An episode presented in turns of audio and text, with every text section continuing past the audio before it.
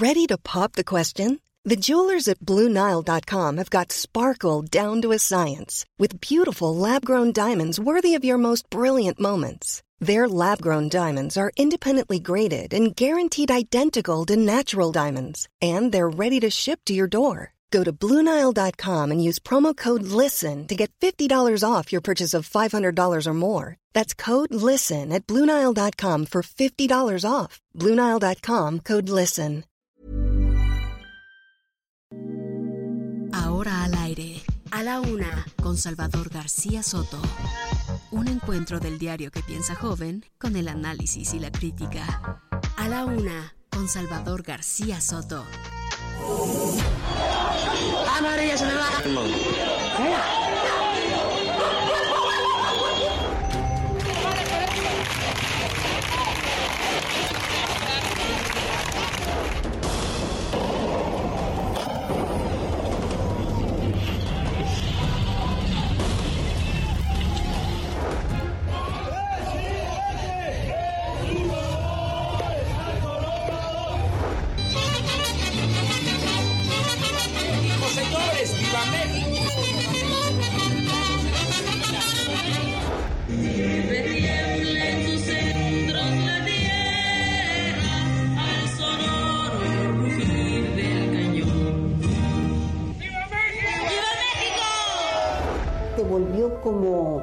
Parte de nuestra vestimenta, como el amuleto, ya casi como un fetiche. Lo usan como se les pega la gana.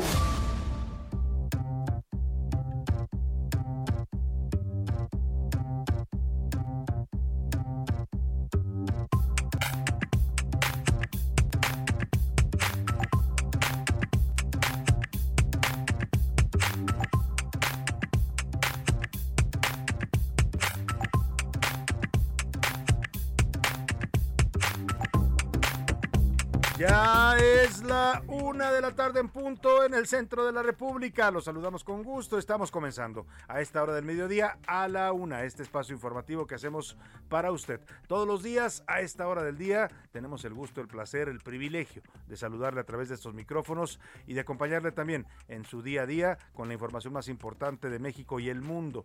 En esta ocasión le saludo como siempre en vivo y en directo desde la señal del Heraldo Radio 98.5 de su FM aquí en el Valle de México, donde se ubican nuestros estudios centrales en Avenida Los Insurgentes Sur 1271.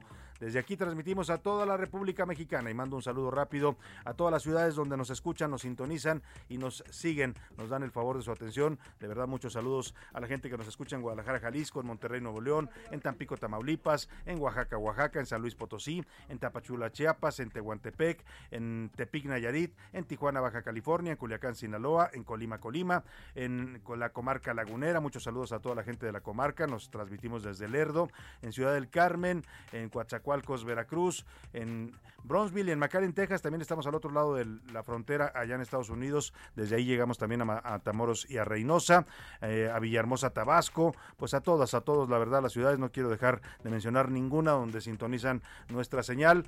De verdad es un gusto siempre estar aquí con ustedes. Le tengo preparado un programa en este jueves, jueves 18 de noviembre, con mucha información, con muchos temas importantes. Se están desarrollando en estos momentos. Por supuesto, vamos a ir en un momento más hasta Washington, D.C., donde está teniendo lugar la cumbre de los tres líderes de América del Norte. Si le parece, me enlazo de una vez. Tenemos audio ya en vivo. Sí, tenemos audio de la cumbre. Vamos a, en un momento más, a, a enlazarnos para que escuche usted lo que está aconteciendo en esta cumbre allá en Washington, D.C. Escuchemos. Eh, central para que la gente no se vea en la necesidad de emigrar, que la migración sea opcional no forzosa, que no salga la gente de sus pueblos y abandone a sus familias por eh, necesidad o por violencia. Y por eso la importancia de eh, la cooperación económica, invertir en Centroamérica, como eh, se va a, ir logrando. Tenemos información que a partir de lo que hemos hablado ya hay este, pues eh, un plan de parte del gobierno de Estados Unidos para ayudar a Centroamérica, algo que celebramos mucho. Eh, también, eh, si se fortalece la integración económica en América del Norte, pues se va a necesitar ordenar el flujo migratorio y pueden haber también oportunidades de empleos para Está usted escuchando al presidente Andrés Manuel López Obrador. Está en estos momentos sosteniendo una reunión con Kamala Harris, la vicepresidenta de los Estados Unidos, en la Casa Blanca. Lo acompañan el canciller Marcelo Ebrard, está también el eh, eh, embajador de México en Estados Unidos, Esteban Moctezuma, la secretaria de Economía, Tatiana Cultier, y el director para América del Norte, Roberto Velasco.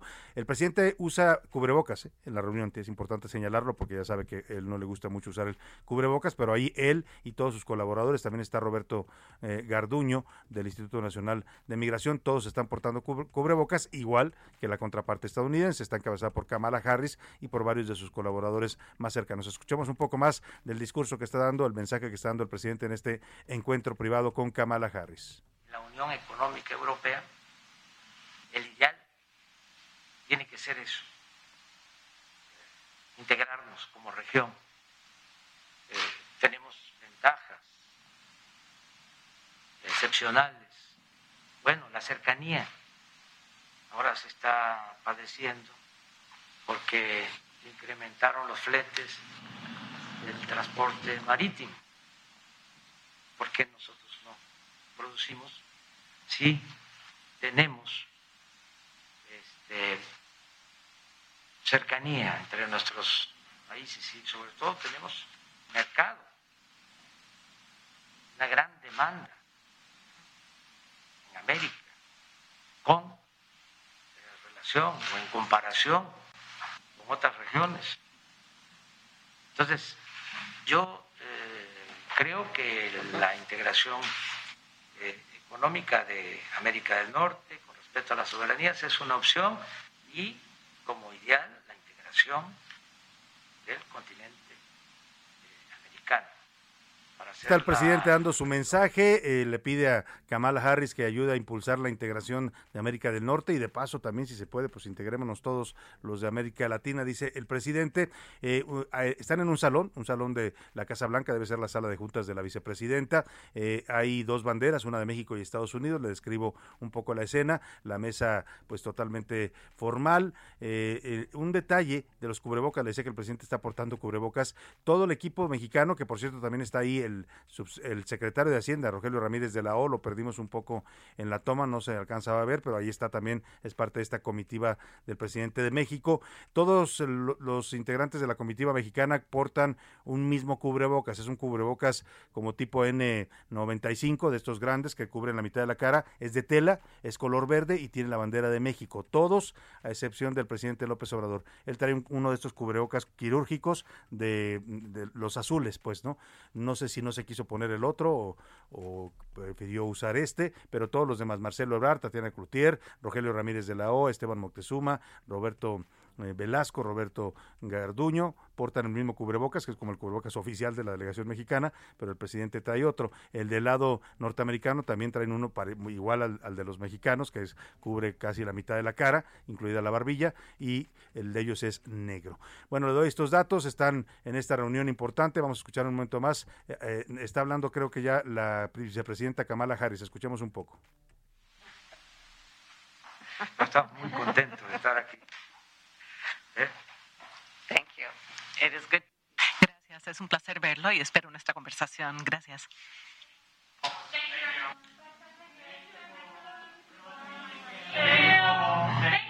Terminando ya la reunión, evidentemente el presidente habló en español, pero con traducción simultánea, eh, y así se está haciendo también para la, delegación mexicana.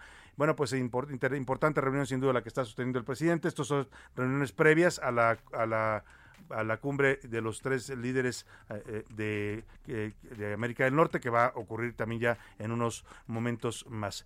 A las eh, 2 de la tarde, tiempo de México, estarán ya empezando la cumbre trilateral. Estas son las reuniones previas que tiene el presidente López Obrador. Se reunió también muy temprano con el embajador, eh, con, perdóname, con el primer ministro de Canadá, Justin Trudeau.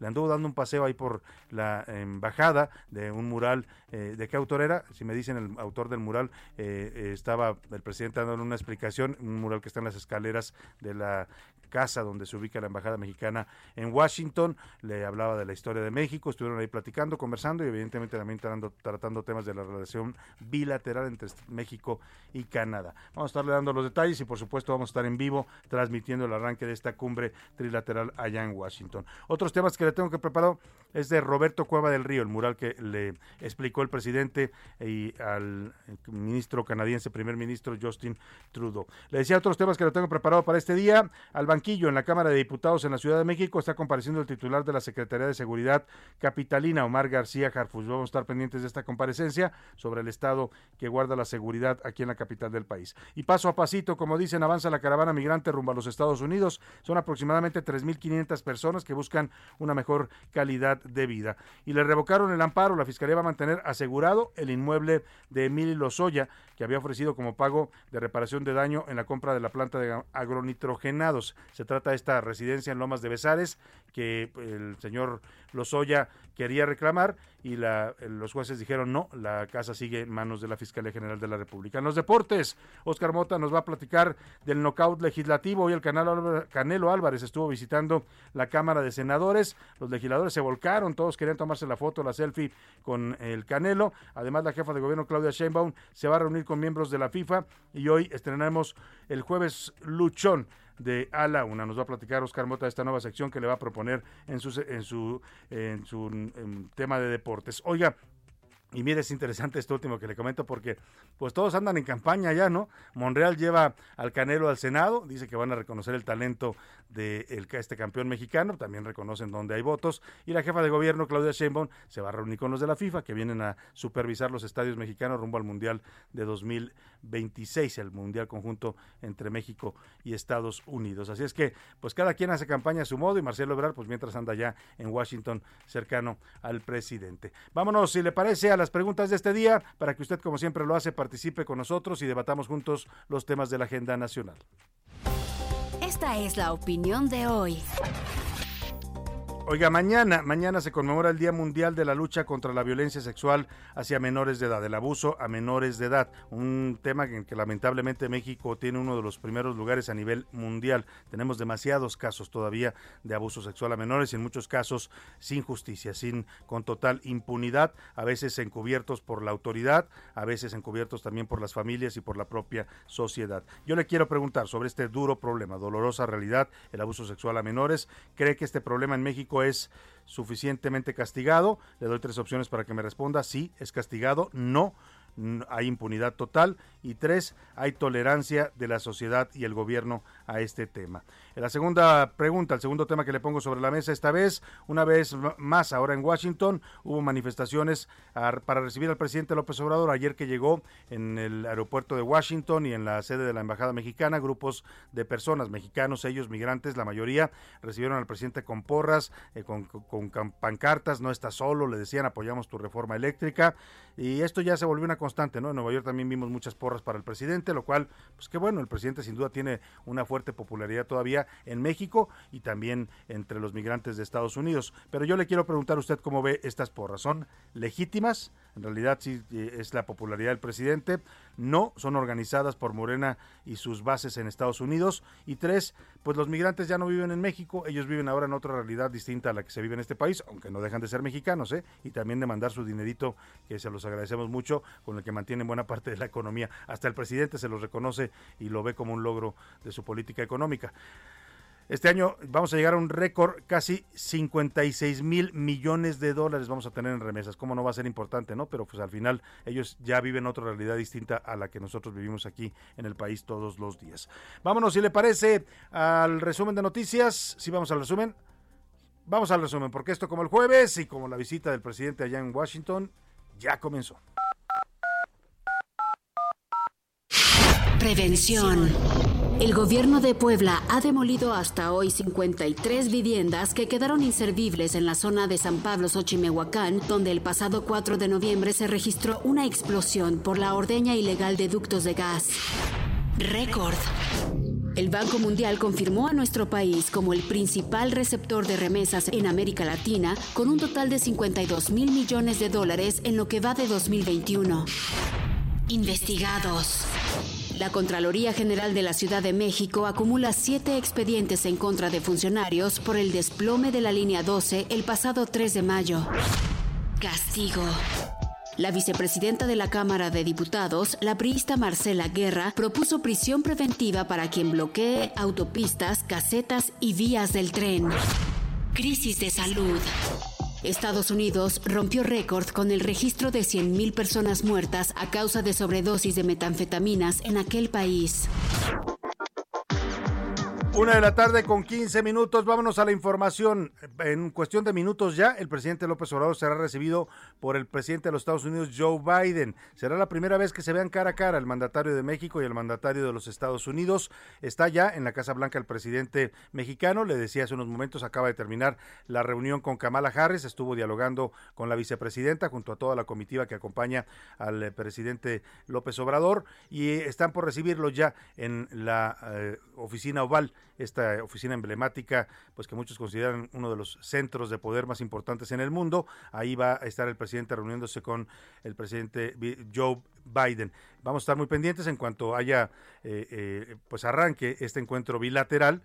Vamos a estarle reportando en vivo desde Washington. Es, todos estos encuentros, ya le explicaba, son previos a lo que va a ocurrir pues cerca de las 2 de la tarde está previsto ya entonces la reunión trilateral en donde ya van a participar los tres mandatarios, Joe Biden de Estados Unidos, Justin Trudeau de Canadá y el presidente López Obrador de México, con sus respectivas comitivas para discutir temas que tienen que ver con el TEMEC, que está cumpliendo tres años, ¿eh? tres añitos ya el TEMEC, se, se han ido rápido, lo firmaron en, diciembre de 2018, en, ya terminando el gobierno de Peña Nieto, arrancando el de López Obrador y ya está cumpliendo tres años, por eso esta reunión en buena medida busca evaluar los impactos del TEMEC y también ponerse de acuerdo en temas importantes como el manejo de la pandemia, la migración, el tema de la cooperación económica, cómo hacemos que esta región eh, pues eh, tome más fuerza eh, frente a los tigres asiáticos, en fin, parte de lo que están discutiendo y el tema que va a salir sobre la mesa, porque ayer hubo una serie de presiones fuertes desde Estados Unidos, congresistas estadounidenses, el gobernador de Texas, las cámaras de comercio de Estados Unidos, Canadá y México, mandando cartas a Joe Biden para pedirle que por favor le toque este tema López Obrador, la reforma energética, la reforma eléctrica de López Obrador, que ellos consideran está afectando los intereses de las empresas estadounidenses y canadienses, porque afecta sus contratos al modificar las reglas de operación del sector energético en México. Vamos a ver cómo se pone la cumbre, por lo pronto lo voy a reportar en unos momentos más el inicio del encuentro bilateral entre López Obrador y Joe Biden ahí en la Casa Blanca. Vámonos, si le parece, al audio al audio rápidamente lo que dijo el presidente eh, antes de estas reuniones, donde ya se le ve portando cubrebocas. Ya le decía, lo único que nos llamaba la atención es que use un cubrebocas distinto al del resto de la delegación, porque parece que es el oficial. No sé si no le gustó al presidente ese. Él, él ha dicho mucho y es parte de su mentalidad que no que el cubrebocas no se lo quiere poner porque parece un bozal. ¿No? Y también eso lo repite luego Fernández Noroña y, y Laida Sansores y todos ellos, ¿no? Pero no es una moda, pues es una prenda necesaria para el tiempo de la pandemia, pero el tema es que vamos hasta Washington porque ahí está nuestro enviado especial en esta visita presidencial, Francisco Nieto, a quien le pregunto de este cubrebocas distinto que trae el presidente al resto de la delegación y por supuesto del arranque de actividades esta mañana que ha estado siguiendo de cerca allá en Washington, D.C. ¿Cómo estás, querido Paco? Te saludo, muy buenas tardes. Salvador, ¿qué tal? Muy buenas tardes, te saludo desde la Casa Blanca. Pues sí, efectivamente el presidente trae un cubrebocas distinta, distinto al de toda la comitiva. La comitiva trae un, eh, un cubrebocas verde con la bandera mexicana y el presidente pues trae uno eh, normal, un cubrebocas tradicional. Pero bueno, eh, ya terminó la segunda reunión bilateral el presidente tiene agendado este día. Le faltan dos reuniones al presidente Andrés Manuel López Obrador, la del presidente Joe Biden y después la de, eh, pues ya con los tres, tanto el primer ministro de Canadá, Justin Trudeau, como con el propio Joe Biden. Pero bueno, esta gira, este día ha empezado desde muy temprano.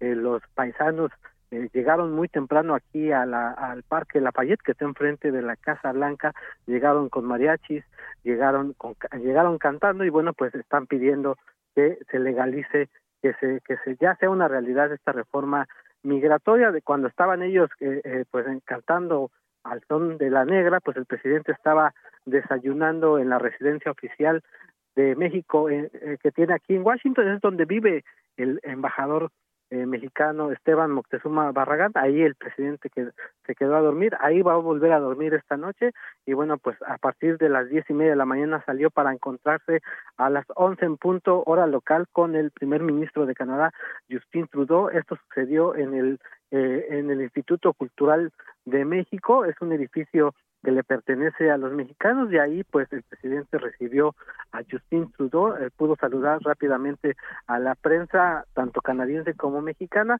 Después, pues, ya nos, eh, nos eh, trasladamos a la Casa Blanca y, bueno, pues está concluyendo la reunión con Kamala Harris, con la vicepresidenta de los Estados Unidos. Ahí se estará hablando pues ya lo adelantó el presidente mucho sobre el tema del desarrollo en el sur de México y también en Centroamérica, pero también habló de que eh, pues le va a proponer al presidente Biden de que eh, de que Norteamérica se convierta en el, en el bloque principal de la economía del mundo.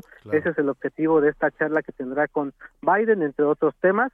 Y bueno, pues estamos ya en la sala de prensa eh, de la Casa que está dentro de la Casa Blanca para poder atestiguar la llegada del presidente eh, con eh, eh, cuando se encuentre ya con Biden. Claro. Pero es parte de lo que ha sucedido este día, Salvador. Te quiero preguntar cómo has visto al presidente, cómo has visto el ánimo del presidente en este en estas actividades previas a la cumbre ya trilateral y a este encuentro que está teniendo en estos momentos con Joe Biden.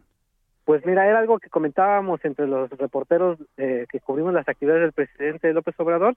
Pues lo regular, lo vimos, por ejemplo, con, con Justin Trudeau un poco tenso al presidente, eh, no le gustan los climas fríos al presidente López Obrador, entonces eh, estábamos eh, presumiendo que tal vez podría ser una de las razones. Y es hombre trópico, además él, ¿no? Está acostumbrado más al calor. Es, correcto. Lo vimos un poco rígido con Justin Trudeau, pero bueno, ya aquí con Kamala Harris ya empezó a hablar de historia y ya, como son los temas que le gustan, pues ya se le ve mucho más, este, relajado. Eh, en su ambiente, por así decirlo. Y bueno, pues es lo poco que hemos podido tener ya contacto directo con el presidente López Obrador. Ahora veamos qué sucede con el, eh, con el mandatario pues vamos a estar muy pendientes, Paco, de tus crónicas y tu cobertura en esta, en este eh, eh, eh, cobertura que estás haciendo ya en el viaje del presidente. te seguimos contactando, Paco.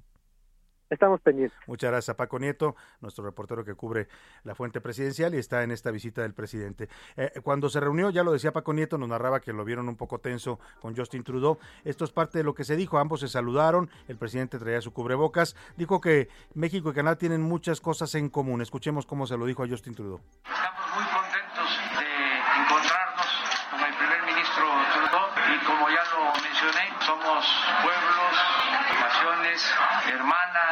estamos muy cerca, pertenecemos a América del Norte y tenemos muchas cosas en común.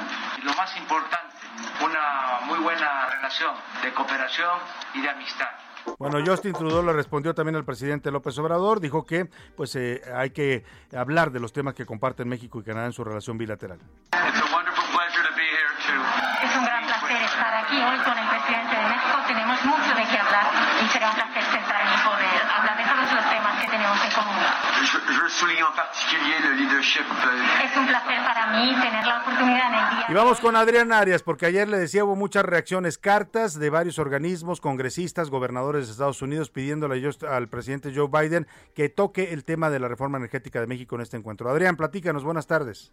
Buenas tardes, Salvador, a ti y a todo tu auditorio. Pues sí, como bien lo comentas, las cámaras que representan al sector privado en Canadá, México y Estados Unidos enviaron una carta a los presidentes de estos países para pedir que en la reunión de alto nivel que están sosteniendo se garantice el cumplimiento del TEMEC, principalmente en el sector de energía debido a los cambios que quiere implementar el gobierno mexicano. La carta dice tal cual que los sectores privados de Canadá, Estados Unidos están profundamente preocupados por los esfuerzos del gobierno mexicano para reducir la la competencia privada en el sector energético. Es una carta firmada por la Canadian Chamber of Commerce, el Consejo Coordinador Empresarial y la US Chamber of Commerce. En esta misiva, los integrantes del sector privado detallaron que los intentos de favorecer a las empresas estatales en México a expensas de los proveedores de energía renovable y otros proveedores privados solo socavan la certeza de la inversión, ponen en riesgo ambiciosos objetivos compartidos para abordar el cambio climático y prometen tanto costos adicionales como menores oportunidades para los trabajadores de los países. Y pues bueno, eh, Salvador, hay que decirlo, eh, hay 40 mil millones de dólares de inversión realizada en México que están en riesgo en dado caso de que se apruebe la reforma energética que plantea pues cancelar todos los contratos eléctricos de los privados y es por eso que en este momento el sector empresarial está levantando la voz. Mi reporte Muchas gracias, Adrián Arias. Pues ahí está, es un tema que va a surgir sí o sí en el encuentro trilateral. Ya se lo estaremos reportando. Vámonos a la pausa con Aterciopelados y Antidiva, una canción que está nominada para los premios Grammy que son hoy en Las Vegas.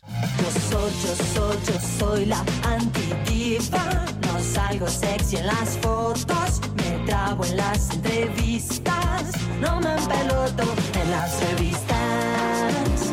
Antidiva, pero artista. La música es mi mística. Me solo en el pentagrama. Las melodías se me. Escuchas. A la una, con Salvador García Soto. En un momento regresamos. Sigue escuchando. A la una, con Salvador García Soto. Ahora, la rima de Valdés. O de Valdés, la rima.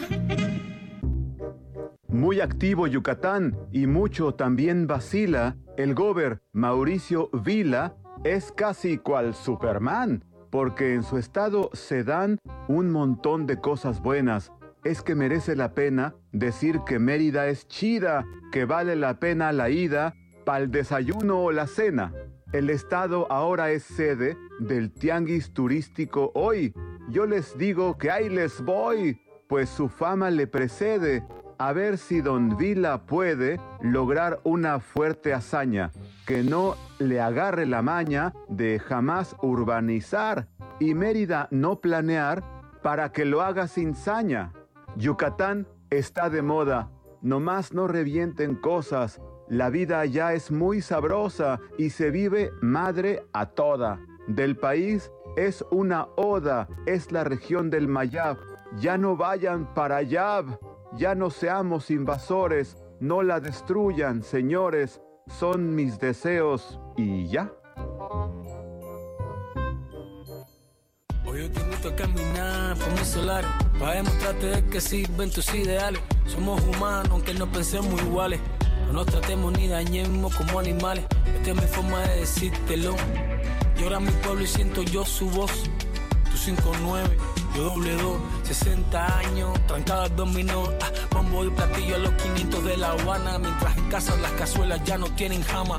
Que celebramos si la gente anda deprisa. Cambiando Che Guevara, llama al tipo la divisa. Todo ha cambiado, ya no es lo mismo. Entre tú y yo hay un abismo. Publicidad, un paraíso, un varadero, mientras las madres lloran por sus hijos que se fueron. Esto que está usted escuchando es una gran canción y se ha convertido en un himno de las protestas de jóvenes cubanos que piden un cambio urgente y radical en su isla. Quieren un sistema más justo, lo dice esta letra, quieren una vida digna, quieren dejar atrás los recuerdos de una revolución idílica y dar y tener dignidad, tener eh, medicinas, tener alimentos, tener lo que demanda cualquier sociedad. La canción la cantan varios eh, cubanos, se llama Patria y Vida, que es ya desde el, desde el nombre una antítesis del lema revolucionario de Fidel Castro, que era Patria y Muerte. Aquí es Patria y Vida lo que ellos piden, cantan Yotuel, gente de zona, December, Bueno, Michael Osor, Osorbio y El Funky. Está nominada la canción y por eso se la estoy poniendo para Mejor Canción Urbana en los premios Grammy Latinos que se van a entregar hoy en Las Vegas. Cuba de toda mi gente se acabó. Ya se venció tu tiempo, se rompió el silencio. Ya se acabó. Ya se acabó la risa y el llanto ya está corriendo. Se acabó. Y no tenemos miedo, se acabó el engaño. Ya se acabó. Ay, esos 62 haciendo daño. Aquí vivimos con A la una, con Salvador García Soto.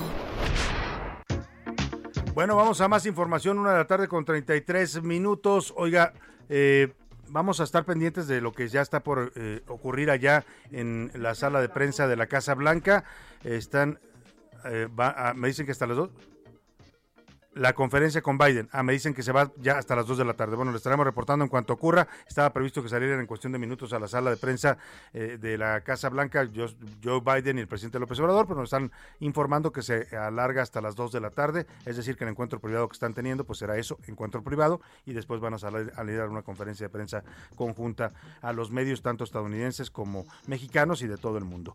Oiga, le platico mientras de otro tema. La caravana migrante descansó ya es la noche de ayer en Veracruz. Durmieron en las comunidades de San Martín y Palo Dulce. Ahora buscan seguir hacia el municipio de Sayula de Alemán. Además, agentes del Instituto Nacional de Migración retaron a golpes a compañeros de la prensa que están haciendo su trabajo cubriendo esta pues esta eh, caravana y parece que eso les molesta a los señores del Instituto Nacional de Migración. Vamos por lo pronto con José Eduardo Torres, nuestro corresponsal que está siguiendo de cerca esta caravana desde que salieron ya hace casi un mes de Tapachula, Chiapas. José Eduardo, te saludamos, muy buenas tardes. Salvador, buenas tardes, gusto en saludarte. Nos encontramos en el municipio de Huehuetán, donde en estos momentos la caravana migrante que salió esta mañana de Tapachula ha arribado a esta localidad para descansar tras caminar aproximadamente 25 kilómetros. Se trata de una caravana, Salvador, en la que viajan aproximadamente 3.500 personas, la mayoría haitianos, pero también centroamericanos y personas de otras nacionalidades como Colombia, Perú, Ecuador incluso y venezolanos. Un grupo bastante nutrido de venezolanos que está viajando ahora con este contingente. Se prevé que en las próximas horas esta caravana continúe descansando para mañana retomar su ruta hacia el municipio de Huixla, donde descansarán de nueva cuenta con la firme intención, ojo, de llegar a la Ciudad de México para poder compactarse con el otro grupo, la primera caravana que salió el pasado 23 de octubre, y de esta manera que el grosor de un solo contingente llegue hasta la frontera norte, Salvador. Bueno, pues ahí está. Eh, José Eduardo, te quiero preguntar, porque comentaba yo que ha, habido algunas fricciones entre la prensa y la gente del Instituto Nacional de Migración. Entiendo que tú tuviste un incidente ahí con los agentes del Instituto Nacional de Migración que te quisieron agredir por estar haciendo tu trabajo. Cuéntame, José Eduardo.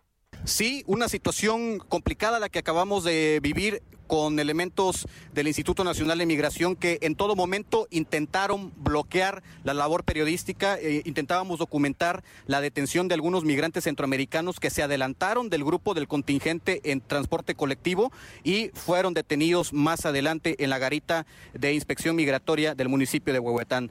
Con mentadas y todo, intentaron impedir la labor periodística. Desafortunadamente son situaciones que se empiezan a presentar en esta estrategia para tratar de obstaculizar la labor de medios de comunicación aquí en el sureste mexicano, Salvador. Pues muchas gracias, José Eduardo. Pues lamentable, lamentable esta actuación de los agentes del Instituto Nacional de Migración. Ya no solo agreden a los migrantes, ¿no? Que ya hemos visto escenas dramáticas como estas eh, guardias nacionales que dispararon contra migrantes cubanos, sino también ahora a la prensa, a la prensa que solamente está haciendo su trabajo, como tú que has seguido de cerca esta cobertura y que siempre nos has eh, estado informando de manera muy objetiva e imparcial. Vamos a, le agradezco mucho a José Eduardo, le mandamos un abrazo solidario por esta agresión que sufrió de personas del Instituto Nacional de Migración. Vamos a escuchar el momento en el que ocurre esta agresión que nos narraba José Eduardo. Los eh, agentes del Instituto Nacional de Migración intentan obstaculizar el trabajo de la prensa en esta caravana. A ver, Perdón, ya hice, tuvimos una falla, una pequeña falla técnica, bueno, pero ahora, ahora lo recuperamos el, audio de este momento porque pues es cuestionable que los señores de migración estén actuando de esta forma. Escuchemos. Sí, bocado, dale. Graba bien, viejo. Sí, te estoy grabando, graba, estoy grabando bien. Dale, dale. Yo tengo un bueno, problema. Dale, tranquilo pues. tranquilo. ¿Dale? Sí, no pasa nada. ¿Eres prensa? ¿Te crees? Una, disculpa, una disculpa. Es que están en un filtro migratorio. Ya escuchó usted, un agente de migración le dice a un reportero, no seas abusivo, cabrón. Y luego cuando lo empiezan a grabar los otros compañeros reporteros, se molesta y les dice, grábame bien. Y les preguntan, ¿son prensa o te crees? Bueno, pues así la actitud de los señores de migración y que no solo la agarran contra los migrantes, ¿no? Que a los que tratan como criminales, sino ahora también contra la prensa mexicana. Vaya tema. Vámonos a otro tema en Nuevo León. Oiga, rescataron a 195 migrantes, hablando de este tema de migración, todos ellos centroamericanos. Estaban hacinados en un hotel de Apodaca. No tenían alimentos ni agua. Esto lo informó el Instituto Nacional de Migración. Y entre los eh, migrantes, además había, para variar, y dolorosamente varios menores de edad. Cuéntanos, Daniela García, de estos migrantes que aparecieron allá en Apodaca, Nuevo León. Buenas tardes. Salvador, muy buenas tardes. Pues ayer 195 migrantes fueron localizados por el Instituto Nacional de Migración, hacinados en un hotel en el municipio de Apodaca, Nuevo León. La información que se dio fue que los migrantes se encontraban hacinados en situaciones precarias, sin agua y sin alimentos, además de que se encontraron 13 menores de edad y un menor que viajaba solo. Los migrantes fueron localizados por elementos de la Agencia Estatal de Investigaciones, quienes dieron aviso al Instituto Nacional de Migración y a la Guardia Nacional. Los migrantes eran originarios de países como Honduras, El Salvador, Guatemala, Nicaragua, Cuba, Perú y República Dominicana. Sobre los menores únicamente se detalló que había 13 y uno viajaba sin compañía de adultos, de sus padres o algún tutor. Es la información esta tarde sobre este caso, Salvador. Muchas gracias, Daniela. Estaremos atentos. Pues mire, con todo y operativos, ¿eh? con todo y este reforzamiento de la frontera sur de México, la Guardia Nacional, los del Instituto Nacional de Migración, pues siguen pasando los migrantes. Como pues evidentemente por obra y gracia de la corrupción, ¿no? Llegan hasta, pues en este caso hasta Nuevo León, allá los encontraron en Apodaca en condiciones además lamentables, porque todos ellos son finalmente víctimas, además de ser migrantes, que ya es algo difícil y doloroso, estar en otro país eh, que no te ve bien, además que no te recibe bien para tratar de llegar a Estados Unidos, pues les toca también ser víctimas de estas mafias de la trata de personas, ¿no? Que son, los llevan en condiciones inhumanas, ya lo escuchó usted, estaban en el hotel encerrados, hacinados en un cuarto, sin alimentos, sin agua, con niños ahí adentro. Terrible situación, de verdad, es un drama lo que se está viviendo en cuestiones de migración en México y en Centroamérica. Vamos ahora hasta Sonora, porque también allá también allá rescataron a 54 migrantes que estaban privados de su libertad. Ellos los tenían en tres casas en Nogales, también en la frontera con Estados Unidos, todos, todos originarios de Honduras, Guatemala y Nicaragua. Gerardo Moreno, cuéntanos de esto que pasó allá en Nogales, Sonora. Buenas tardes. Hola, ¿qué tal Salvador? Es un gusto saludarte desde Sonora, donde déjame platicarte que un total de 54 personas migrantes de origen centroamericano fueron rescatados en tres domicilios diferentes en la ciudad de Nogales, Sonora, quienes estaban en cautiverio contra su voluntad. Según la carpeta de investigación, agentes del Ministerio Público de la Fiscalía General de la República recibieron un reporte de una vivienda en la colonia San Carlos donde se había detectado personas extranjeras que estaban solicitando auxilio. Por eso lograron obtener una orden de cateo y en el lugar se logró localizar y rescatar a 13 migrantes extranjeros, quienes al ser asegurados por los uniformados alertaron de otros dos domicilios dentro de la misma colonia, donde también se encontraban más personas privadas de su libertad. En total se logró rescatar a 54 migrantes de origen hondureño, guatemalteco y nicaragüense, quienes fueron puestos a disposición de las autoridades migratorias. Así el reporte desde la frontera norte de Sonora. Buenas tardes. Muchas gracias Gerardo Moreno, pues así la situación, le decía, con tanto operativo, con tanta con tanta policía, como decía una canción de Joaquín Sabina, ¿no? Mucha, mucha policía, pero eso no logra detener la migración, que no la va a detener nada, ¿eh? Los mexicanos deberíamos saberlos por, por experiencia propia. Acuérdense, en Estados Unidos nos ponían, hasta muros nos pusieron, ¿no? La patrulla migratoria, los estos señores de, eh, que eran ciudadanos gringos eh, racistas que cazaban a los migrantes. Con todo y eso, la migración mexicana, la Border Patrol, nunca se pudo frenar, como ahora tampoco se puede frenar la migración centroamericana. Bueno, vamos a otro tema. La Comisión Federal para la Protección contra Riesgos Sanitarios, la COFEPRIS, ya recibió la aprobación de su membresía como integrante de la Conferencia Internacional sobre Armonización de Requisitos Técnicos para registrar productos farmacéuticos para uso humano, mejor conocida como la ICH por sus siglas en inglés. Esta es una buena noticia porque la ICH es el organismo, la máxima autoridad en aprobación de medicamentos eh, eh, para uso humano en el mundo y que, que acepten ya la COFEPRIS quiere decir que los estándares y los protocolos que está siguiendo la COFEPRIS están ya al nivel de este organismo internacional. Este, le decía, representa por eso un avance para el país, porque tener esta membresía contribuye a promover la salud pública, incentivando nuevas tecnologías y también introduciendo, introduciendo nuevos medicamentos que ya son aceptados a nivel mundial y que ahora también podrán ser utilizados en México. Esto se llevó a cabo en una reunión, en una reunión que se está eh, teniendo lugar en, eh, en aquí en, Estados Unidos, donde, donde se tomó esta decisión de aceptar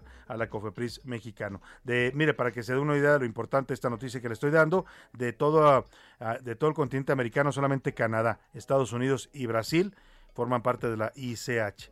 Solamente esos tres y ahora también México. O sea, es, un, es una organización bastante selectiva en cuanto a sus estándares de calidad para los organismos que acepta.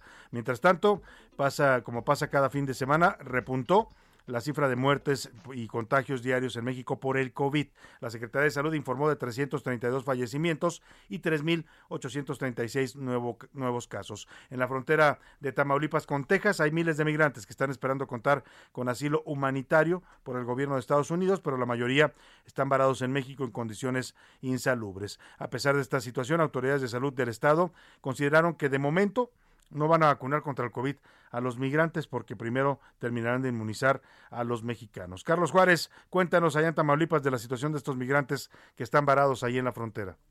Hola, ¿qué tal Salvador? Muy buenas tardes, qué gusto saludarte desde Tamaulipas, en donde, pese a la gran cantidad de migrantes que se encuentran varados, principalmente en la frontera de Tamaulipas con Texas, no se contempla una jornada de vacunación para aplicar las vacunas anti-COVID-19 para estas personas que provienen del centro, Sudamérica y del Caribe, incluso de África. El delegado de programas federales, Rodolfo González Valderrama, reconoció que la prioridad es darle las vacunas a los conacionales. Manifestó que si eh, bien es cierto, por humanidad se debe de vacunar a las personas que provienen o se encuentran transmigrando desde estos países de Centro y Sudamérica. Sin embargo, pues manifestó que por el momento no se tiene planeada una jornada de vacunación en los campamentos migrantes. Hasta aquí la información, Salvador, desde Tamaulipas. Que tengas muy buenas tardes. Muchas gracias, muchas gracias, Carlos Juárez, allá en Tamaulipas. Oiga, y el mundo está preocupado porque se está detectando una nueva variante, una nueva variante del COVID, una nueva mutación del SARS-CoV-2. Fue reportada en Francia, la están llamando la B1X. Hay 24 casos identificados con esta, con esta nueva variante y además hay preocupación también porque los científicos de, varios países están alertando sobre la existencia de un posible nuevo virus, un nuevo tipo de coronavirus que ahora estaría surgiendo de los murciélagos es un estudio que están realizando que alertan que podría traer incluso una nueva pandemia porque este virus tendría una letalidad del 75%, o sea, bastante fuerte. No se asusten, no es, no es algo todavía que esté pasando, pero es una alerta que están emitiendo científicos de todo el mundo. Vámonos, si le parece, a otros temas importantes. A la una, con Salvador García Soto.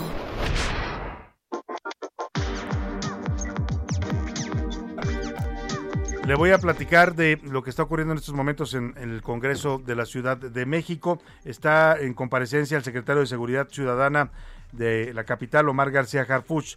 Eh, fue llamado eh, por los eh, diputados locales para explicar el reciente informe de gobierno de la jefa de gobierno Claudia Sheinbaum. Está comentando el señor Garfuch en el discurso que ya ha dado eh, ante los diputados que la coordinación entre la dependencia, entre la Secretaría de Seguridad y la Fiscalía Capitalina es vital para combatir el delito. También dijo que la modificación de la ley orgánica de la Secretaría que encabeza en 2019 está permitiendo que los policías ya puedan investigar y dar elementos de pruebas para ser incluidos en las carpetas de investigación de la Fiscalía, un acto que ha permitido tener mayor dinamismo en la corporación. Esto es importante porque antes los policías nada más podían detener a un presunto delincuente, ¿no? ya sea en flagrancia o por una denuncia, pero ellos no podían eh, pues hacer ninguna labor más de investigación. Hoy ya tienen autorizada con esta reforma pues también investigar algunos elementos del delito para que a la hora que presenten al delincuente tengan elementos ellos para pedirle a los jueces pues que los eh, sancionen como debe de ser, ¿no? Porque antes los policías nada más llegaban y presentaban y en muchos casos el juez decía, no, pues ya me lo trajiste, me dices que pasó esto, pero no me estás dando más elementos, tengo que dejarlo en libertad. Vamos a platicar en un momento más de lo que está sucediendo ahí en Vamos a escuchar, vamos a escuchar lo que dijo el secretario de Seguridad Ciudadana, Omar García Harfuch. Hoy hay menor impunidad. De acuerdo con las cifras proporcionadas por la propia Fiscalía General de Justicia de la Ciudad de México, de enero a septiembre de este año se vinculó a proceso a más de 17 mil detenidos y se incrementó hasta un 62% el porcentaje de prisiones preventivas. Parte de lo que está diciendo Omar García. Vamos a ver, estábamos tratando de contactarlo porque había quedado tomarnos una llamada, pero vamos a insistir a ver si podemos platicar con el secretario de Seguridad Ciudadana. Por lo pronto, vamos al Senado porque hoy llegó el Canelo Álvarez y no sabe qué revolución provocó. Bueno, los senadores estaban fascinados todos, ¿eh? Ahí sí no hay partidos, no hay ideologías, todos se rendían ahí ante el Canelo, le pedían una foto, una selfie, se querían acercar a tocarlo. Pues la verdad es que este joven mexicano, este campeón del mundo, ha, pues eh, se ha convertido ya en uno de los principales ídolos deportivos de México en este momento. Y claro, en el Senado lo llevaron, dicen, eh, oficialmente para rendirle un reconocimiento al talento mexicano. Le entregaron por ahí una, un, reconocimiento a nombre del Senado, pero pues también ya sabe usted, Ricardo Monreal encabezó la reunión, estuvo ahí al lado del Canelo, pues Ricardo Monreal también está haciendo su luchita para la candidatura presidencial eh, de Morena, y bueno, pues también ahí ve una oportunidad de tener sin duda simpatías. Vamos contigo, Misael Zavala, cuéntanos cómo fue la presencia del Canelo ahí en el Senado de la República. ¿Qué tal, Salvador? Buena tarde, buena tarde al auditorio. Pues hoy en el Senado de la República sonó la campana y el boxeador Saúl Canelo Álvarez saltó al ring de la comisión permanente, donde en lugar de ganchos y rectos recibió un reconocimiento por su amplia trayectoria en el mundo del boxeo. Lo que en primer lugar era un reconocimiento para el entrenador Edison Reynoso Sandoval, se convirtió en el Día del Canelo Álvarez, quien también fue galardonado por haber conseguido el Campeonato Mundial de Boxeo de los Supermedianos. Bien, con este orgullo del deporte nacional de nuestros galardonados. Este homenaje a Eddie Omar Reynoso Sandoval y por supuesto a la presencia de Saúl Canelo Álvarez. Les damos a ellos un cálido y fuerte aplauso.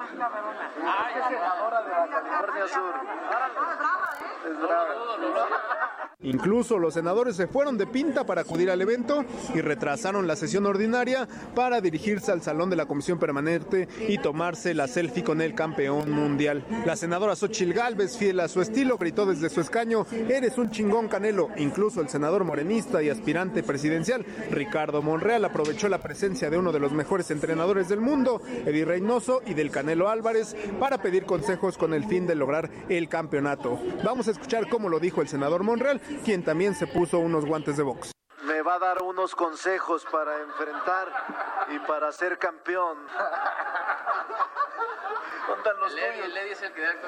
Tranquilo, sin prisa, como se ve en sus peleas, el Canelo Álvarez saludó, abrazó y se tomó fotos con todos los senadores, quienes lo felicitaron. Al final el campeón mundial salió entre un mar de legisladores que lo escoltaron hasta la salida del recinto legislativo. Salvador, hasta aquí la información. Bueno, pues ahí está, son tiempos de campaña y el Canelo, por supuesto, suma y suma mucho. Ya lo vio usted, los senadores fascinados con la presencia de Saúl el Canelo Álvarez en el recinto senatorial.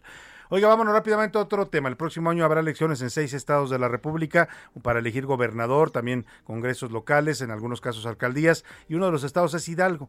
E Hidalgo está ya muy movido con miras a la próxima elección y Morena, que es el partido que encabeza las encuestas en estos momentos, pues está también ya en su proceso interno para elegir a un candidato. Hago contacto para hablar de este tema con el diputado Cuauhtémoc Ochoa, diputado local de Morena, eh, diputado federal, perdóneme, de Morena en la Cámara del Congreso Federal. ¿Cómo está, diputado? Qué gusto saludarlo. Buenas tardes. ¿Qué tal, Salvador? ¿Cómo está?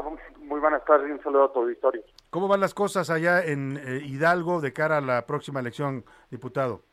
Pues mira, ahorita ha habido eh, el Consejo Estatal que ha sacado los nombres de quienes el Consejo Estatal ha decidido que puedan ir a la encuesta, faltando que el Consejo Nacional apruebe otra lista de candidatos para poder salir a la encuesta y de ahí poder determinar quién va a ser el candidato a gobernador del año que entra en nuestro estado, que como bien lo decías tú, eh, Morena encabeza las encuestas, pero estas encuestas tienen que ser garantizadas con un buen candidato, con alguien que conozca el estado, con quien con quien garantice que el año que entra pueda haber alternancia, porque esta alternancia no puede venir alejada de de, una transformación que realmente la gente genere desarrollo, que podamos recuperar el campo, que realmente explotemos el turismo que tiene nuestro estado y de esa manera poder generar desarrollo y que la, y la, que la gente vea que hay mecanismos de manera de poder salir adelante en este sentido, Salvador. Claro, el nombre de usted, diputado Cuauhtémoc Ochoa, está incluido en esto, entre estos que ha elegido el Consejo Estatal. ¿Usted eh, cómo se siente para buscar esta candidatura? Pues mira, confiados, obviamente hay que trabajar en unidad, la decisión que tome nuestro partido Morena tendrá que ser respetada. En ese sentido, creo que podemos todos eh, salir a, a triunfar el, el año que entra en el 2022. Pero también yo te puedo decir que he sido diputado federal, secretario de Turismo, secretario de Obras Públicas, he dado resultados y de esta manera pues estoy buscando contender para la gobernatura eh, si así lo elige el partido en, en las próximas eh, candidaturas y el año que entra en la elección a, a gobernador Salvador. Claro, ya lo decía usted, Hidalgo es un estado que siempre ha sido gobernado por el PRI, tendría su primer alternancia, así es que pues importante que haya un proyecto serio, experimentado, para darle un, un rumbo cierto a esta transformación que ustedes quieren proponer para Hidalgo. Así es, Salvador. La verdad es que Hidalgo merece crecer, es un estado que está al centro del país, que los estados colindantes pues, han generado desarrollo, que al estado de Hidalgo le ha faltado eh, generar desarrollo para que esas familias se queden en nuestro estado. Hoy tienen que ir a buscar oportunidades a Puebla, al Estado de México, al Distrito Federal, cuando en Hidalgo hay desarrollo y cuando en Hidalgo se pueden hacer cosas positivas. Yo estoy seguro que el año que entra en esta alternancia vamos a poder demostrar que Hidalgo tiene un potencial importante para no solamente generar los beneficios en el estado, sino poder atraer inversión y de esta manera generar desarrollo, Salvador. ¿Para cuándo cree usted que se estén tomando ya decisiones una vez que se eh, definan ya las encuestas? Pues mira, eh, hablaban que a final del mes se soltaban las encuestas y yo espero que en el mes de diciembre ya esté determinado quién va a ser el candidato para la elección del año que entra, Salvador. Pues le deseamos todo el éxito, diputado Cuauhtémoc Cochay, y estaremos siguiendo de cerca esta aspiración que usted tiene legítima ahí en el estado de Hidalgo.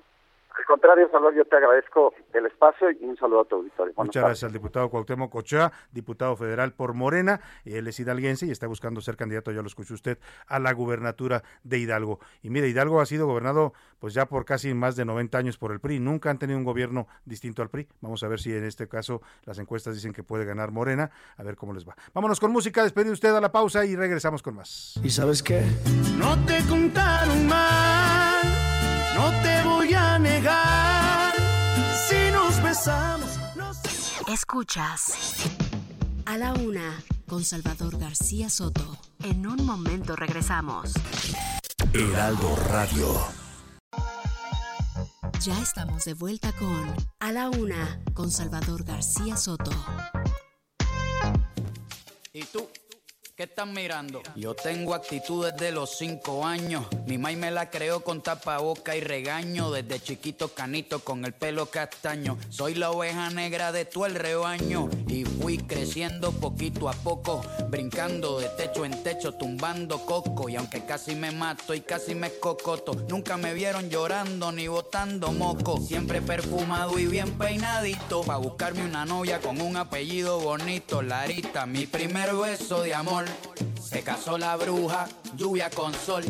Allá abajo en el hueco, en el boquete, nacen flores por ramillete. Casita de Ya son las 2 de la tarde en punto en el centro de la República. Qué buen ritmo. Hemos iniciado esta segunda hora con un extraordinario ritmo de calle 13 y Rubén Blades cantando La Perla, una canción que hace homenaje pues a esta zona de Puerto Rico donde creció residente el vocalista y el pri- principal eh, pues eh, eh, autor de calle 13. Vamos a estar eh, escuchando esta canción porque es eh, fue ganador de video en mejor en versión corta, mejor video en versión corta en el año 2009 de los premios, premios Grammy Latino. Escuchemos un poco más y ahora le digo lo que le tengo preparado para esta segunda hora de A la Una. Esa risa en la perla, la escucho en el chorrillo y de Tepito hasta Callao y donde sea que hayan chiquillos, creo en barrio con madres que vivieron iguales razones y al final se murieron sin tener vacaciones.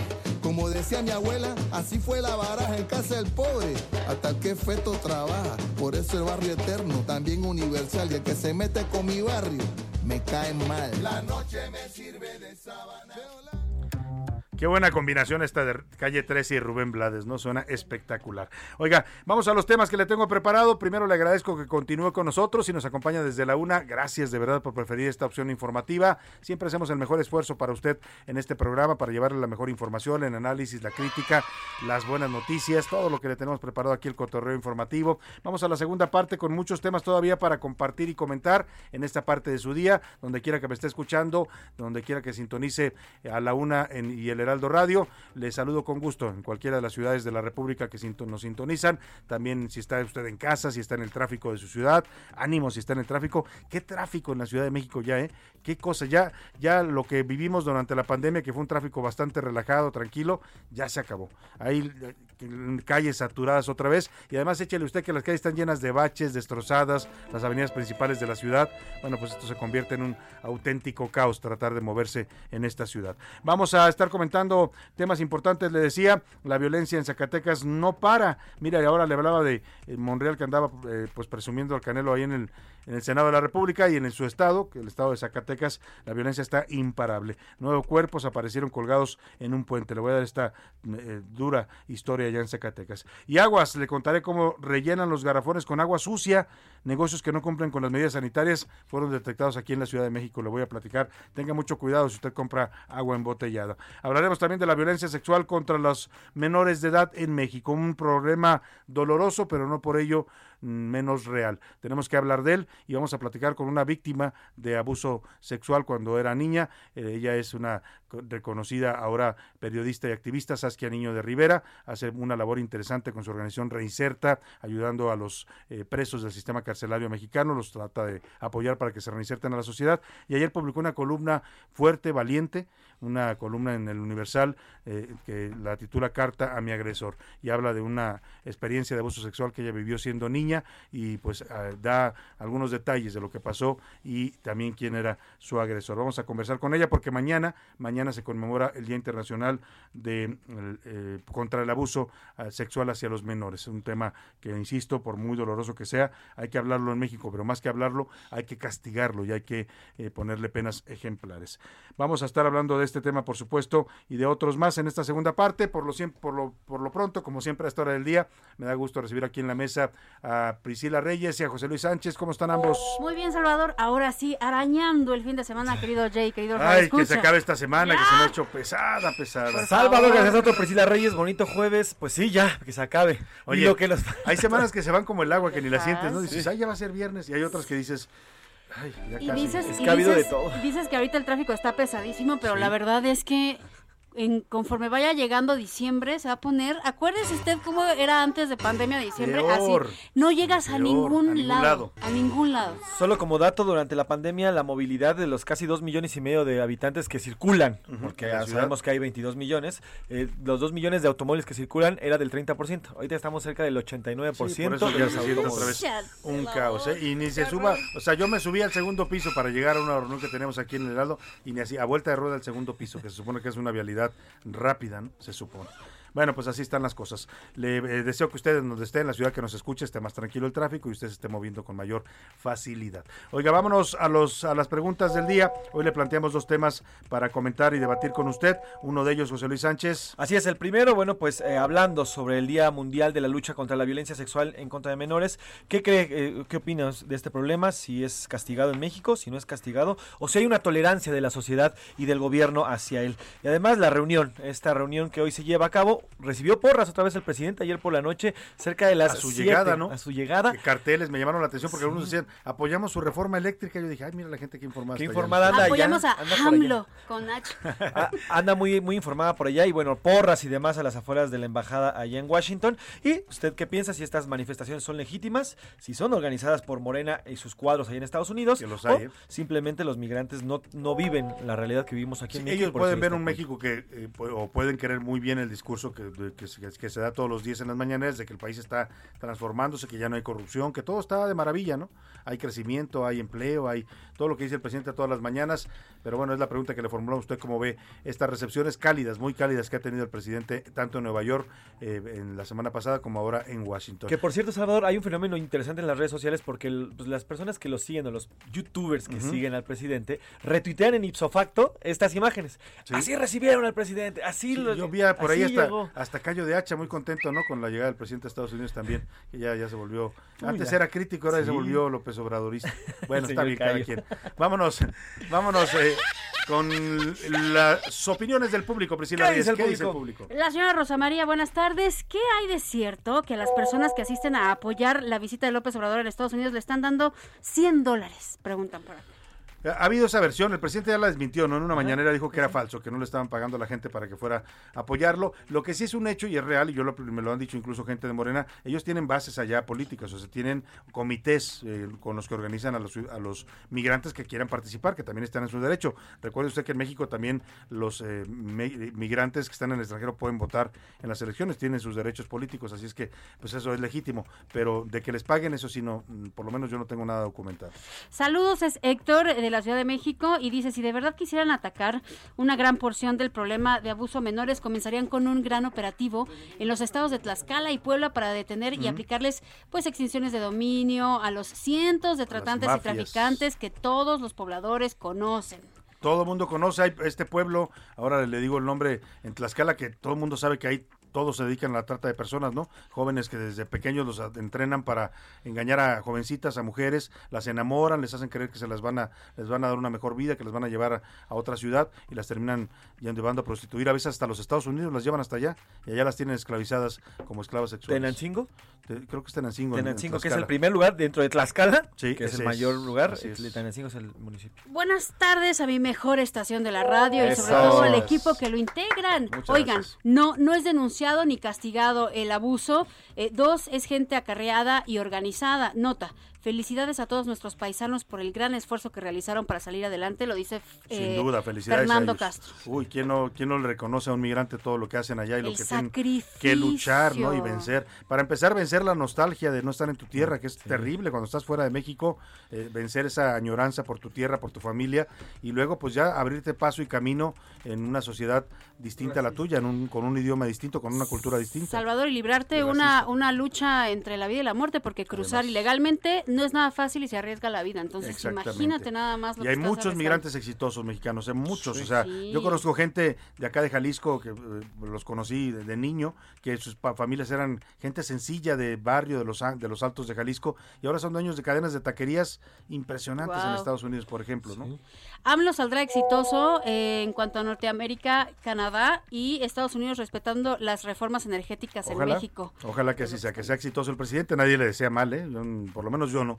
O sea, sí hay tensión con ese tema energético porque sí la visión que tiene el presidente López Obrador es distinta a la que tienen en Estados Unidos y en Canadá. O sea, ellos no están a favor de una, una reforma en la que se privilegia a las empresas estatales sobre la inversión privada. El señor Manuel dice, buenas tardes, mi opinión es que muchos de los migrantes van a ver al presidente porque quieren, porque les nace, a pesar de que viven en Estados Unidos, porque la mayoría, si no es que todos, tienen familia aquí en México y están al pendiente de lo que está pasando en el país. Sí, sí, sí, muy valiosa su opinión, la respeto. Saludos cordiales y bendiciones desde Tijuana, Baja California, para todo el equipo que hace este excelente programa. No es muy difícil darse cuenta de que estas manifestaciones disque espontáneas de apoyo a AMLO en Estados Unidos son orquestadas por Morena. Mi hija es ciudadana americana, vive en Los Ángeles, California, y piensa al igual que mucha gente de allá que a nadie le interesa perder un día de trabajo para ir a echarle porras a una reforma de la cual no conocen ni siquiera en qué consiste. Pues Lo dice José Briseño. Gracias, José. Eh, por acá nos siguen escribiendo, nos mandan saludos que nos están... Mira qué casualidad, que nos están escuchando por internet desde Tlaxcala. Justamente ah, ahorita pues que muchos saludos a la gente de Tlaxcala, que ojo, no es todo el estado, ¿eh? son zonas específicas donde se da este fenómeno de la trata, pero Tlaxcala es un estado maravilloso, a mí me encanta y se come delicioso. Sí, sí, sí. Saludos para Eduardo Herrera, también hacen pulque, ¿no? Mucho pulque mucho en Tlaxcala. pulque, sí, mucho, mucho eh, barbacoa, ¿no? también. Esta barbacoa de arriba que comimos. No, de picaña. De picaña, perdón. Deliciosa se me estaba olvidando qué buena es. Saludos, eh, soy la señora Gopar, son acarreados los que reciben al presidente y no, no es castigado ese abuso. Eh, repartieron 100 dólares a los trabajadores domésticas para que le fueran a aplaudir al peje. Es la versión esta que está corriendo, nos lo dicen por acá. Eh, hablé de la corrupción de secretaria de Trabajo, Luisa María Alcalde. Ah. Ahí está el video. Ayer salió en Denise Merker. Ah, hable. bueno, dice Que hablemos de la corrupción de la secretaria Luisa María Alcalde. Ahora checamos qué video difundió ayer Luisa María Alcalde. No lo traemos en el radar, pero lo checamos con mucho gusto y lo comentaremos con ustedes. ¿Qué dice Twitter? Arroba ese García Soto sobre el tema de las, de las manifestaciones que ayer por la noche a la llegada del presidente López Obrador se dieron. Bueno, pues el 14.8% dice que son legítimas y quieren a AMLO. El 79% dice que todas son organizadas por Morena y sus bases allá en Estados Unidos. Y el 6.9% dice, pues ya no viven aquí en México, no conocen la realidad que vivimos. Sobre el tema del Día Mundial contra el Abuso Sexual a Menores, el 3.3% dice que sí, que sí se castiga ese delito en nuestro país. El rotundo 68.8% dice no, en este país no se castiga este delito, mientras el 33.9% dice la sociedad y el gobierno toleran estas actitudes por parte de pues, muchos adultos que ofenden y violan a las abusan de, los menores de edad. Y sí yo coincido ¿eh? no solo es un tema del gobierno por supuesto el gobierno debe debe impartir justicia y administrarla y, garantizar que haya castigo castigo ejemplar a quien abuse de un menor. Pero también la sociedad ¿eh? a veces yo he sabido de casos donde la propia familia se calla. No no no de eso no vamos a decir nada porque está involucrado otro familiar o vecinos que ven que están abusando a un niño y no no tú no te metas no no no, no hay que meterse en eso. O sea, como si no fuera un delito eh, gravísimo. El daño que se le hace a un niño que es abusado es un daño para toda su vida. Le afecta a usted su todo, todo su desempeño eh, como ser humano, su, su capacidad de relacionarse, su psicología, todo, todo le daña de por vida y cuesta mucho trabajo para las víctimas de abuso sexual en su infancia remontar después y superar esa etapa. Así es, los marca y es un antes y un después de eso. ¿eh? Totalmente, te, te, te, te, daña, te daña por dentro y de una manera bastante fuerte. Vamos a cotorreo, el cotorreo informativo. un poquito, un poquito aligerar un poco porque vamos a hablar más adelante de ese tema, ya le anticipaba, vamos a platicar con Saskia Niño de Rivera, que trae también el tema en una columna y una denuncia muy valiente que hizo sobre este caso de abuso que ella misma sufrió. Ya vámonos al cotorreo. Ya llegó la hora. ¿La hora de qué? La hora del cotorreo informativo. Vamos a este cotorreo de jueves contigo, Priscila. Fosfo, fosfo. Fosfo, fosfo. Ay, Javi, no, bueno, pero bueno. Te ve muy fresa, fosfo, está bien. Oigan, eh, hay maneras creativas de decorar baches. Sí. Sobre todo en la Ciudad de México, que hay por todos lados, ¿no? A mí me gustaría que un día alguien le pusiera un barquito a un bache y lo llenara Ah, de agua, ¿no? bonito. Porque la alberquita, Claro. ¿no? O, ¿qué más? ¿Cómo decorarías tú un bache, Un Sobre todo para hacer Le haría un llamado a las autoridades así de como que una ya- montañita para que fuera como un cráter de un, este, También, ¿no? un volcán. Claro, o lo puedes hacer como si fuera un cenote, le pones Ándale, un palmeritas cenote sagrado. qué sé yo, porque hay unos que también están ridículos. Oigan, les tengo esta propuesta que se dio a conocer, ya estamos eh, tuiteando la foto para que lo chequen. Esto lo hicieron en Toluca, Vecinos de San Lorenzo, Tepaltitlán. Y resulta que había un bache que nadie atendía, nadie atendía y dijeron, bueno, pues vamos a llamar la atención de las autoridades. Le pusieron dos llantas, en medio de las dos llantas un arbolito de Navidad, porque Qué ya viene. Navidad. Esferas, lucecitas y palitos. ¿Cómo Al ves? bache. Pues ya si no lo van a arreglar las autoridades, mejor lo arreglas. Mejor lo bonito, arreglas, ¿no? pero supuestamente es para llamar la atención de las autoridades. A ver si con ese arbolito de Navidad dicen, ah, caray, sí está grande el bache, Pues mira, ya si, ya si ni con eso entienden las autoridades, A ver con qué. pues a ver con qué. Yo o nada que se las cobren en las próximas elecciones también, ¿no? Si lo haríamos aquí en la Ciudad de México, Salvador, todas las calles tendrían como siete arbolitos. No, Cada habría siete arbolitos de Navidad en bache. bachísticos, ¿no? Híjole. En pues está. insurgentes no se submete usted porque a veces son baches, a veces coladeras que están sumidas, Vados, a veces vados. el pavimento que está arrugado, parece como si estuviera usted en, en la luna con algunas partes del pavimento. Y luego los tapan, no sé si a ustedes les ha pasado, pero por de- donde yo vivo ya lo vi. Van, lo tapan y al día siguiente otra Vuelve. vez ya se abrió porque Pues es lo que hacen sabes qué hacen mal. hasta un negocio dicen de- corrupción en el gobierno Que porque van y le ponen ahí este un poco de chapopote y de y de, de- de asfalto Y- de pero mala mal calidad, hecho, mal sí. hecho entonces ya al- Para volver a pasa hacerlo. un tráiler y al rato se lleva otra vez el material Terrible, En pero fin. bueno. José Luis Sánchez tú qué nos traes Salvador, antes de iniciar, yo creo que escuchemos esto. Ay, cangrejito playero, la Venga. buscando a la nena, a bailar que se van en la playa, con sus cuatro patitas, caminando ligero, con sus ojos parados, que parecen antenas. ¿Por qué estamos escuchando el cangrejito Estamos escuchando esto, Salvador. Ayer en, en las noticias de la noche pasamos esta imagen que es muy interesante. Se trata de la migración de cangrejos gigantes en la isla de Australia, en la isla de Navidad en Australia. Es una de las principales migraciones de estos cangrejos que miden, que miden entre 10 y 35 centímetros. O sea, imagine usted el tamaño de estos de estos cangrejos. Son playerón. cangrejones, cangrejones. Aquí hay dos datos. Primero la imagen que vamos a compartir ahorita en tus redes sociales, que es impresionante. Estos cangre- Sí. cangrejos rojos enormes que inva- bueno, ahí lo decíamos, no invaden. Simplemente pasan Ayer por donde teníamos tienen una que discusión, pasar. José Luis y yo, porque me decía, es que invadieron la ciudad. Le decía, no, no, perdóname. Exacto. Los que invadieron su su hábitat, Exacto. su territorio son los humanos, ¿no? Y totalmente de ellos, acuerdo. los animales simplemente reconocen sus territorios. Totalmente de acuerdo. Ahora, lo chistoso es que esta isla Navidad, que se encuentra al sur de Australia, solamente tiene 150 mil habitantes. Y se estima que en estos cangrejos son cerca de 470 mil cangrejos diarios. O sea, hay los más que cangrejos cruzan. que habitantes. Sí, cerca de cuatro cangrejos por habitante están, están pasando por esta isla en esta enorme migración. Y hay un fenómeno súper importante. Antes de la pandemia, los cangrejos eran menos o iban por las noches. Durante la pandemia, cuando la gente dejó de salir, los cangrejos salieron Ajá. en mayor cantidad.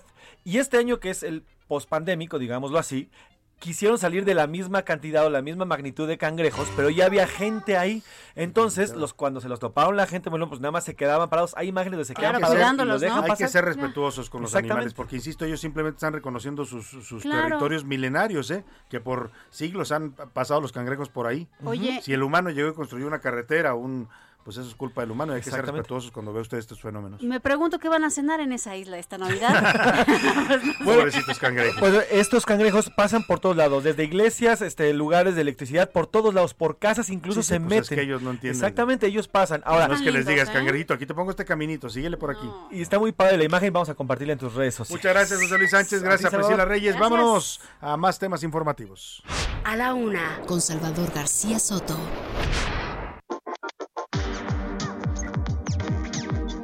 Y hace unos días se desató una polémica en eh, la Auditoría Superior de la Federación por la renuncia del auditor eh, superior de desempeño. Ahora le digo el nombre de este auditor que renunció a su cargo, aduciendo que pues eh, habían hecho un nuevo reglamento interno, una nueva normatividad interna para el funcionamiento de la Auditoría Superior de la Federación y que este reglamento pues eh, eh, coartaba las funciones y las libertades de los que actuaban en esta auditoría. Gerardo Lozano era el audi- audi- auditor superior de desempeño. Hay un nuevo nombramiento a partir de esta renuncia. eh, el auditor superior de la Federación, David Colmenares Páramo, designó a Claudia María Basúa White como auditora especial de cumplimiento financiero en sustitución de Gerardo Lozano, por lo que Basúa se convirtió en la primera mujer en ocupar este cargo. Tengo el gusto de saludarla esta tarde en la línea telefónica. ¿Cómo está Claudia? Le, le saludo con gusto. Igualmente, Salvador, mucho gusto de saludarte, estoy a tus órdenes.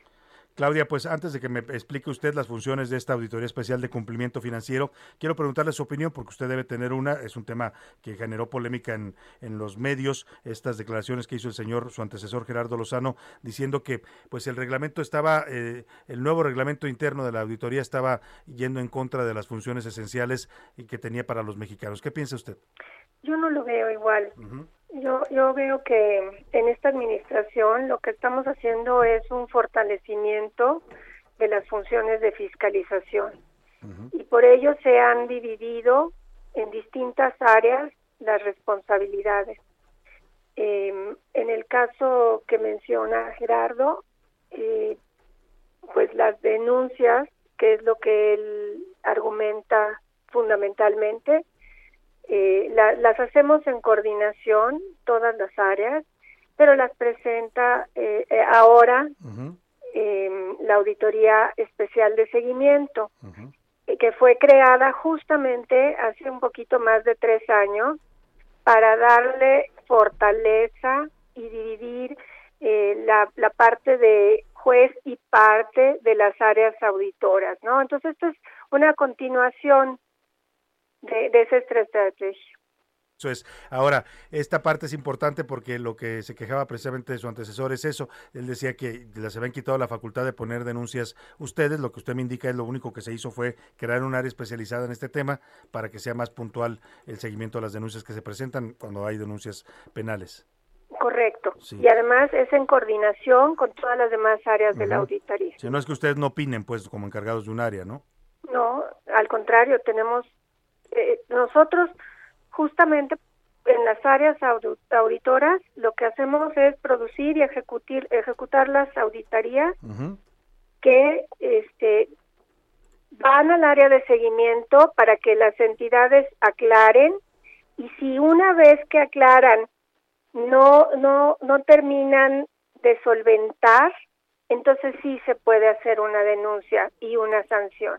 Claro. Ahora, Claudia, explíquenos para el auditorio que la escucha, Claudia Basúa White, estamos hablando con la nueva auditora especial de cumplimiento financiero de la Auditoría Superior de la Federación, la parte que, usted, que a ustedes les tocan en esta parte de cumplimiento financiero, en la revisión de las cuentas públicas, ¿qué es lo que hace esta auditoría? Pues, primero que nada, quiero decirle que llevo un poquito más de tres años en la auditoría, dos y medio de ellos en cumplimiento financiero, justamente Estoy muy contenta con la oportunidad que se me brinda ahora. Y lo que hacemos fundamentalmente es la fiscalización de la cuenta pública de los recursos que este, las entidades federales y los órganos autónomos tanto recaudan como ejercen y cualquier recurso federal que se utilice, ¿no? Ese es importante porque estamos hablando de, a veces, lo decía usted, organismos autónomos o estados de la República que durante mucho tiempo también se escudaban en esta autonomía para no rendir cuentas de su gasto federal. Claro, eso eso lo hace la Auditoría Especial de Gasto Federalizado, pero efectivamente ya tiene la, la Auditoría Superior la facultad para, para poderlo fiscalizar. Claro. ¿Y cómo ve usted este eh, pues este último reporte que está emitiendo la auditoría en ese sentido? ¿Algún balance que nos pueda dar? Pues la verdad es que ahora tenemos por delante la entrega de la tercera etapa de informe que ya se, se, entrega junto con el informe definitivo en febrero. Y son las, las auditorías más importantes de la cuenta pública 2020. Entonces yo creo que vamos a tener ahí y, resultados interesantes. Claro, ya iremos viendo qué casos eh, no se solventaron de las observaciones que realizó la auditoría y qué casos van a tener que terminar, como dice usted, en alguna denuncia de tipo penal. Es correcto. Ya iremos teniendo esa depuración porque al principio pues, se da a conocer todas las irregularidades, pero no todas son sancionables. Vamos a ver cuáles sí resultan sancionables de esta cuenta pública 2020, el segundo año de gobierno del presidente López Obrador. Le agradezco Claudia Basúa White. No, al contrario. Y le deseo todo el éxito en el cumplimiento de su nuevo cargo. Muchas gracias, buenas tardes. Muchas gracias. Es la nueva auditora especial de cumplimiento financiero de la Auditoría Superior de la Federación. Ella sustituyó a este que se fue y se fue molesto. Gerardo Lozano hizo denuncias fuertes diciendo pues que estaban alterándose las funciones y las facultades de los cargos en la auditoría para tratar de tener un control. Así lo acusó él, dice Claudia Basúa, que no hay esto, que lo que hay es simplemente un área que se encarga de presentar las denuncias, pero con la participación y con la opinión siempre de los ah, distintos auditores, como en este caso los de cumplimiento financiero vamos a la pausa con música. Priscila Reyes, ¿qué nos vas a presentar? No sé si se acuerdan de este disco, Salvador, del 2000, de los años 2000, 1999, el MTV Unplugged de Maná. Sí, Venía esta canción, cover de Juan Gabriel, se me olvidó otra vez. Este álbum ganó eh, mejor álbum de grupo pop allá en el 2000. Vámonos. Se me olvidó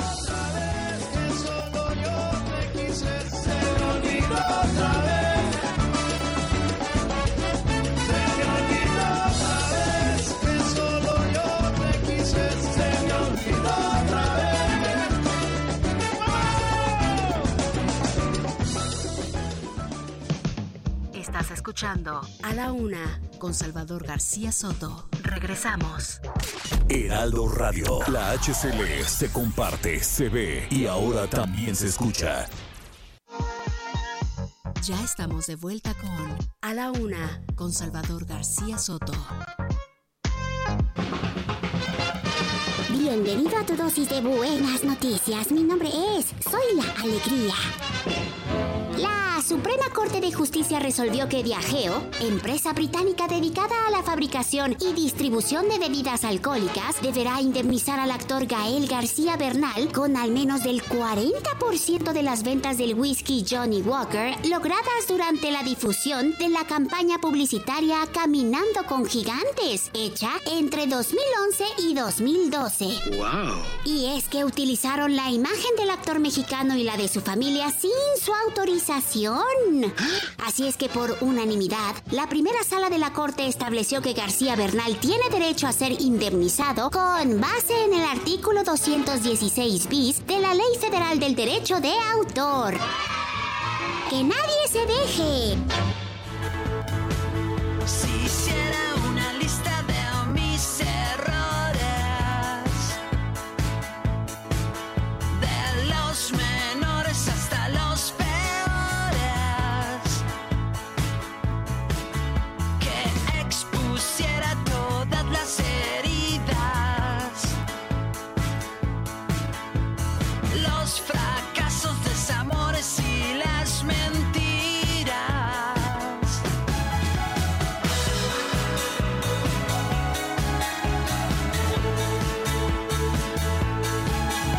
Dos de la tarde con 31 minutos. Estamos escuchando la voz inconfundible de Rubén Albarrán y Café Tacuba con esta canción que se llama Volver a Comenzar. Ganó la mejor canción alternativa del Grammy Latino en 2008. Bueno, ahí está. Si volviera a comenzar.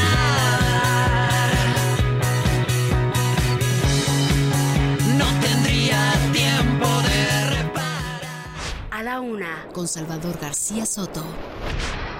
Estamos en espera en cualquier momento de que se inicie ya la transmisión de la visita del presidente López Obrador, de la reunión con el presidente Joe Biden. Hay un retraso de media hora en la agenda, así es que estamos al pendiente de lo que está pasando allá en la Casa Blanca. Ya está el presidente ahí, al interior de la Casa Blanca, pero todavía no se produce el encuentro ya eh, directo y la conferencia de prensa conjunta que van a dar sobre todo, que es lo que vamos a tener la señal en vivo y en directo. Por lo pronto, vámonos a este tema, ya le decíamos, es un tema difícil de hablar siempre, pero necesario. Hablarlo y no solo hablarlo, exponerlo, denunciarlo y castigarlo. Estamos hablando del abuso sexual contra menores de edad, del abuso sexual infantil. Mañana se conmemora el Día, el día Nacional para Prevenir el Abuso Sexual Infantil.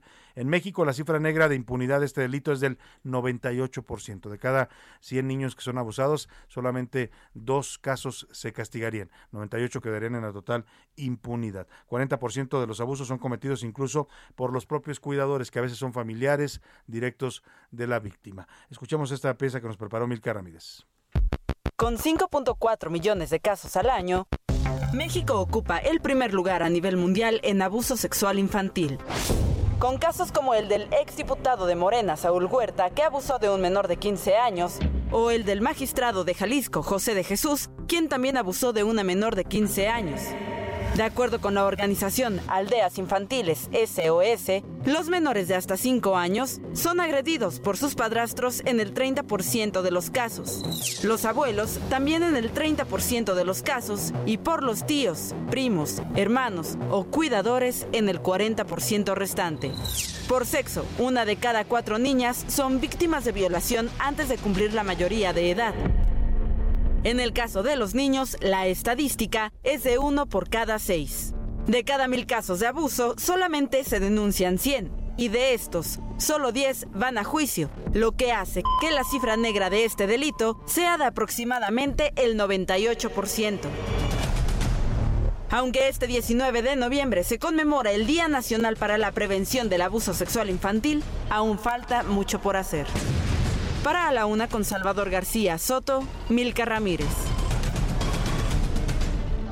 Pues ya escuchó usted, tenemos lamentablemente y deshonrosa y vergonzosamente este primer lugar en abuso sexual infantil en el mundo, 5.4 millones de casos cada año.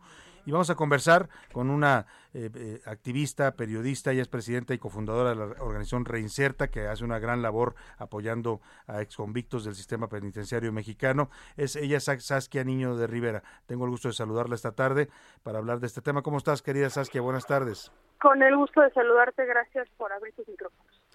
Oye, Saskia, pues eh, eh, nos pusiste este tema sobre la mesa con tu columna de ayer, esta columna que titulas Carta a mi agresor. Primero quiero reconocerte el valor. Eh, no es fácil para una víctima de abuso sexual infantil hablar de esto y menos hacerlo de manera tan pública y abierta como lo hiciste tú ayer en tu carta. Y bueno, también pones sobre la mesa este dato de esta conmemoración importante sobre el Día Mundial el Día Nacional contra el Abuso Sexual Infantil. Saskia. Mañana, muchas gracias por, por, tus palabras. Antes que nada, sin duda una carta este muy fuerte de escribir este me, llevo te confieso que llevo bastantes años unos cinco años que cada que llega noviembre digo voy a escribir esa carta y no había tenido la fuerza para hacerlo y ayer lo logré y, y, lo logré por una razón porque cada vez escucho más niñas más niños más mujeres que fueron víctimas de violencia sexual y que no tienen el micrófono para eh, hablar. Creo que si algo tenemos que llevarnos en este Día Internacional en contra de la violencia sexual infantil, en contra del abuso sexual infantil, es que tenemos que generar las redes necesarias para que los niños y las niñas que hoy son agredidos sexualmente y muchas veces por sus mismos familiares puedan salir de esa de esa de esa realidad. Eh, en México el delito con menos denuncias es el de abuso sexual infantil. de todos los delitos. ¿Por, qué será, que hace rato comentábamos, yo decía que también hay una especie de encubrimiento de la sociedad porque piensan que es un tema que no se debe hablar, que se debe manejar en privado en la familia? Mira, hay muchas razones por la cual este, se da ese silencio. En principio, eh, la naturalidad del delito se debilita mucho a la víctima emocionalmente, que la gran mayoría de las víctimas no hablan de lo que están pasando en ese momento, ¿no? Uno, dos, el 75% de los casos de violencia sexual en este país se dan por un miembro de la misma familia. O sea, el agresor está en casa de alguna manera y eso hace más complicado todavía porque tiene que ver con, pues no es nada más le digo a mi mamá que me están violando, le tengo que decir a mi mamá que me está violando su papá, no mi abuelito. Eh, y eso conlleva muchas cosas. Creo que también en México hay una un déficit muy grande de educación sexual seguimos, tú ves los libros de texto y siguen hablando sobre reproducción en materia de sexualidad, nada, más. Entonces el tema del sexo es un tabú enorme donde es, un, es, es, peligroso porque tenemos acceso al Internet y el Internet está plagado de... de... información muy errónea de lo que es la sexualidad también. Claro. Tú, tú, dabas este dato y lo, lo, consignaba también Milka en su pieza, en muchos porcentajes de estos casos tienen que ver con familiares directos, con cuidadores que están al, pendiente o, responsabilizados de un niño. Eh, en tu caso yo leía, eh, Saskia, tu columna, hablabas tú de un cuidador, no te quiero pedir detalles, tú ya los compartiste en tu columna y la gente que quiera leerla puede hacerlo en universal.com.mx, pero que nos hables un poco de la experiencia y de, lo que eh, significó para ti. Yo hablaba de los enormes daños que sufre un niño cuando es abusado sexualmente? Son daños de por vida. Yo lo que te diría en mi caso eh, y con diferentes sobrevivientes que, que con los cuales he tenido la oportunidad de platicar, tiene que ver con el, el infierno que empieza con la primera agresión sexual. Eh, desafortunadamente es el inicio del infierno que vive. Se generan muchos eh, temas en materias emocionales y hay gente que lo demuestra de una manera distinta el, complejidad en tu vida sexual a lo largo de tu vida, la relación que tienes con tu propio cuerpo, el manejo de la culpa, el manejo de las relaciones que empiezas a tener. Es bien interesante eh, analizar cómo las víctimas de violencia sexual muchas veces buscan parejas que son parejas que agreden, porque esa es la forma en que saben relacionarse. Es, un delito que te impacta por el resto de tu vida y cuyas consecuencias solo empiezan en el momento del acto eh, y que muchos años después, yo ayer recibí muchos actos de amor, muchas palabras muy, muy padres, pero lo que más recibí ayer fueron historias que empezaban, te entiendo, a mí también me pasó. Mm, y mujeres que dicen, a mí me pasó hace 30 años, a mí me pasó hace 25 años. Y que nunca hablaron de ello, Kate, que, se lo callaron. Nunca hablaron de ello, claro. Claro, y, muchas veces, sí, muchos de los mensajes que recibí yo ayer eran, fue mi hermano, fue mi primo, fue mi tío, fue mi abuelo, y eso es dolorosísimo porque hace el hablarlo mucho más complejo. Cuando el enemigo está fuera de casa es más fácil el proceso, pero cuando el enemigo está en casa, pues para toda la familia se vuelve muy complicado. Para dar un caso que me, me, me, estremeció, una chava que me escribió, que me contaba que su abuelo la violaba cuando ella tenía seis años de edad. Ella vivía con su mamá en casa de sus abuelos y cuando le dice a su abuela y a su mamá lo que estaba pasando, la abuela le dice a la mamá, hay que convencer a tu hija de que no diga nada porque si en el pueblo se enteran que ella no es virgen, nadie se va a querer casar con ella. Esa fue la respuesta de la familia, ¿no? Entonces, estamos en pañales en este tema y somos un país con un índice altísimo de violencia sexual, somos un país con un índice altísimo de impunidad y somos un país que tiene tres de las ciudades más importantes a nivel internacional en materia de turismo sexual infantil. Entonces, ese es mi objetivo con esta columna, hablar esta carta simboliza a cientos de mujeres, a cientos de hombres, de niños y niñas que tienen un agresor propio. En mi caso se llama Guillermo, pero son miles y miles de, Ahora, Saskia, pensando en una, en una solución, en, una, en un cambio que, que lleve a, bajar estos altos índices de impunidad que hay para este delito, eh, ¿por dónde viene? ¿Es ¿El marco legislativo es adecuado, te parece? ¿Hay que hacer cambios? Eh, el tema también social, ¿cómo socializar que esto no es normal y que no se debe callar y que no debe haber nada más importante que la integridad y la salud de un niño? Mira, es un tema, creo que lo acabas de decir muy bien, es un tema integral y la solución por ende es integral. Esta es la complejidad también de este delito. Tengo que tenemos que hablar de la educación en la escuela y de cómo las escuelas tienen que volver a ser esos espacios para los niños de apoyo. ¿no? Que, que puedas confiar en tu maestra, en tu maestro, que tus maestros se puedan dar cuenta que te está pasando algo, que la escuela sea una zona de confort, una escena segura para ti. Tenemos que hablar de nuestro sistema de justicia penal. Muchos niños, muchas niñas no denuncian por la revictimización. Llegan al Ministerio Público y se les pone en duda lo que están diciendo, se les enfrenta con su con su agresor. Yo acabo de escribir un libro que se llama No es no, que es justo violencia sexual y lo que es increíble es escuchar las experiencias de las personas que han vivido esto cuando deciden denunciar. Siguen, o sea, niñas violadas por sus papás que el juez determina que tienen todavía derecho a tener la visita con el papá. Qué barbaridad aún siendo el papá el agresor y habiendo todas las pruebas. Entonces tenemos que hablar de nuestro sistema de justicia penal, tenemos que hablar de la educación sexual que damos a nuestros niños y tenemos que hablar de las instituciones y el fortalecimiento de las instituciones como DIS para proteger a estos, a estos menores y tenemos que hablar del abuso sexual infantil y lo estaremos haciendo en estos espacios y bueno, agradeciéndole a, personas como Saskia Niño de Rivera, presidenta y cofundadora de Reinserta, el valor y la capacidad que tienen para hacer estas denuncias y poner el tema sobre la mesa en la opinión pública. Te agradezco, Saskia.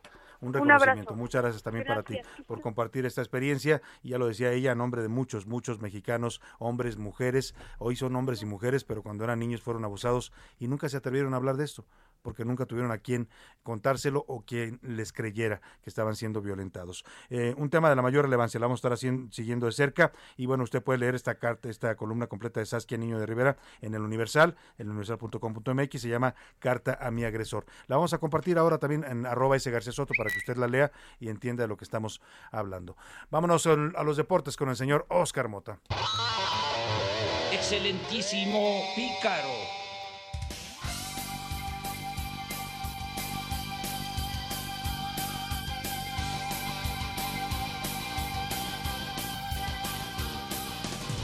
Dos de la tarde, 43 minutos. Bienvenidos, Carmota. Muchísimas gracias, mi querido Salvador García Soto. Hoy un gran día para ganar, solamente para complementar lo que bien informaste hace unos minutos con respecto a Canelo. Padrísimos los guantes que traía Canelo en color dorado. Eh, Monreal traía unos como que en color plata.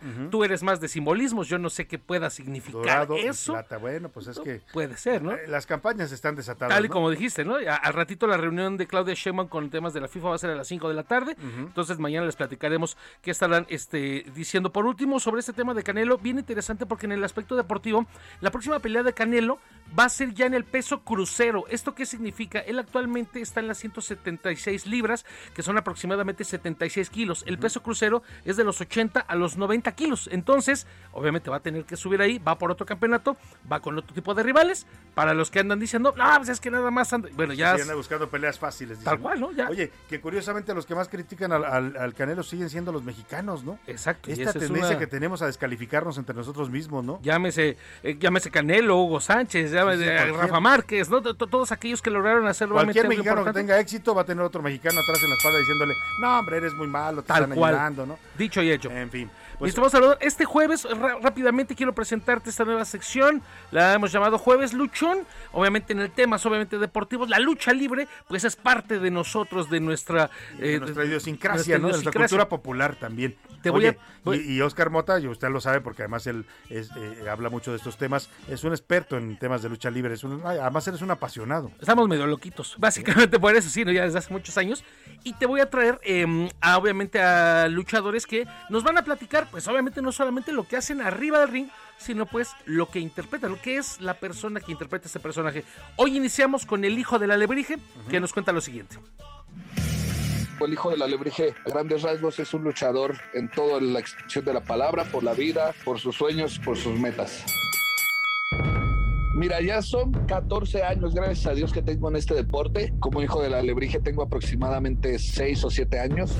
Siempre hay una meta arriba de otra, ¿no? Yo creo que he conseguido muchas cosas, pero no soy un hombre que se quede estancado, que entre en su zona de confort. Y siempre quiero más, más, más metas. Siempre arriba de una hay 10 más que la persona que está bajo del alebrije y el alebrije en el ring se entregan al 100% en todo lo que hacen. Eso yo creo que es la mayor eh, similitud. Y en lo que no se parecen es en el, la verdad, la verdad, en el carácter se puede decir, porque el alebrije pues es muy como que muy dulce, todos lo quieren. Y la persona que está abajo del alebrije es un poco amargado, me dicen todos las enchiladas suizas mm. es mi comida top, o sea, como que esa es la que más me fascina, la verdad. Y música, me gusta la música de banda. No se pierdan las transmisiones de la Arena Naucalpan. Es de la Arena que está haciendo tres funciones a la semana y está apoyando a todos los talentos. Están los martes de nueva generación que acaban de salir. Desde la primera hasta la última lucha están rifadísimas. Los jueves por la noche también están buenísimos en la Arena Naucalpan. Igual tienen un concepto más como VIP. Y los domingos que son estelares, siempre en la Arena Naucalpan, desde la primera hasta la última lucha, van a salir contenta la gente.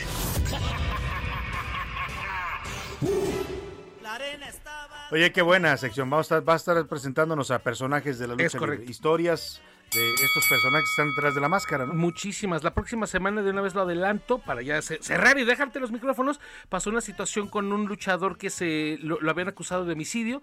Una televisora lo termina confundiendo, no era él, y obviamente tuvo que decir, oye, yo no, no soy yo. Terminó perdiendo varias eh, funciones por esta situación. Muy bien, ya nos contarás la próxima semana. Gracias, Oscar Mota. Hoy un gran día para ganar. Y vámonos hasta Washington, D.C., porque estamos en espera de que comience esta reunión. Bueno, la reunión como tal creo que ya está ocurriendo. Lo que no hemos visto todavía la conferencia de prensa conjunta que va a dar el presidente López Obrador junto al presidente Joe Biden en la sala de prensa de la Casa Blanca. Pero vamos a hacer un balance de lo que hemos visto hasta ahora de esta reunión, de estas reuniones bilaterales del presidente, porque no ha ocurrido todavía la cumbre trilateral, con la maestra Lila Beth, internacionalista que está allá en Washington, D.C., siguiendo muy de cerca estos eventos. ¿Cómo estás, Lila? Qué gusto saludarte. Buenas tardes.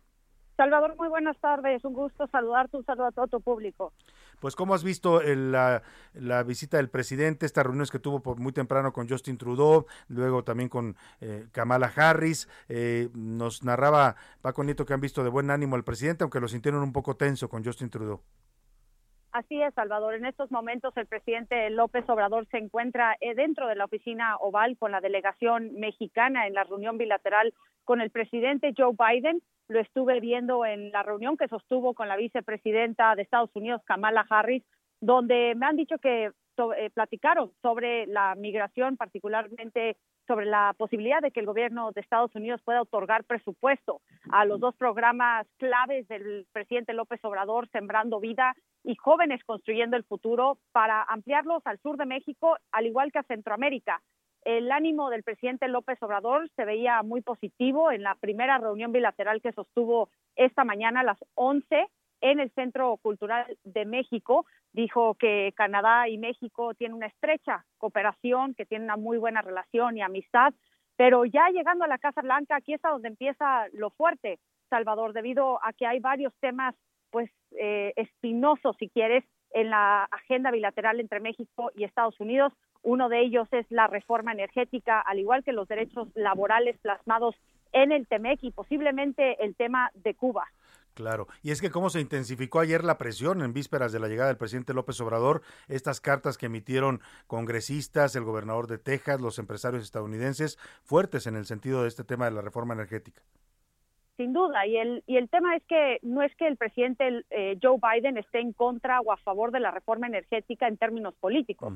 La cuestión de fondo es que la reforma energética está violando ciertas disposiciones y capítulos del Tratado de Libre Comercio entre México, Estados Unidos y Canadá, y sobre ello se va a enfocar debido a que el sector estadounidense, al igual que congresistas del país norteamericano, pues están altamente preocupados por la amenaza que presenta la reforma energética a las distintas inversiones millonarias que han hecho eh, pues empresas estadounidenses en territorio nacional Salvador. Pues sin duda temas importantes, el tema de Cuba, tú ya nos comentabas también ayer Lila, este pues esta eh, también inconformidad que hay en Estados Unidos, escuchábamos tus entrevistas con esta congresista estadounidense que cuestionaba que el presidente esté apoyando al régimen de Díaz Canel sin saber la realidad de lo que está sucediendo en Cuba y no solamente apoyado al gobierno de Díaz Canel cuando lo invitó al Día de la Independencia a México, dándole una plataforma enorme al régimen de Cuba, sino que aparte se, se abstuvo de la resolución que acaba de aprobar la OEA en su sesión plenaria hace una semana